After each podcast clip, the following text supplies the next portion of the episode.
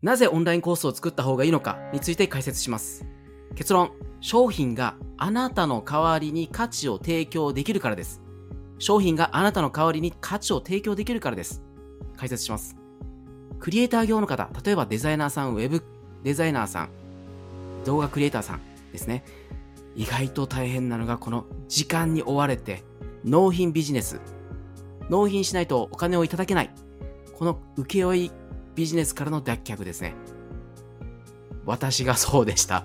はい、ウェブサイト制作も動画制作もやってるんですけども、もちろん外注さんとか使ってってるんですが、この納品が遅れてしまうとですね、お金の回収が遅くなって、資金繰りが厳しくなる。この請負ビジネスから脱却したい。これは意外と多くの方が感じてらっしゃることだと思います。で続いて営業さん。僕も営業マンです。営業さんはですね、オンラインレッスンを作ることによって、業者という見られ方から先生っていうポジションに移すことができます。はい。物売りからですね、提案させてくださいからですね、教えてください。先生、教えてください。このポジションを作ると営業はめちゃくちゃスムーズになります。なので、オンラインコース作った方がいいです。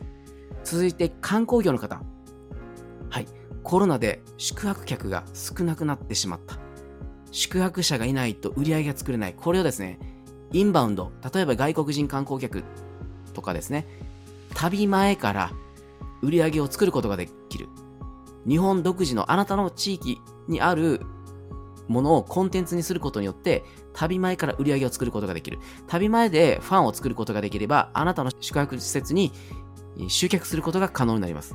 なので、オンラインレッスン作った方がいいです。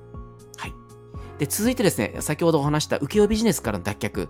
これ、あの、独立して意外と陥りやすいことなんですけども、案件が増えると、一人では回せなくなります。手がいっぱいになる。そうすると、納期が遅れてクライアントに迷惑かかる。その結果、人を募集するか、外注するかを選択するようにします。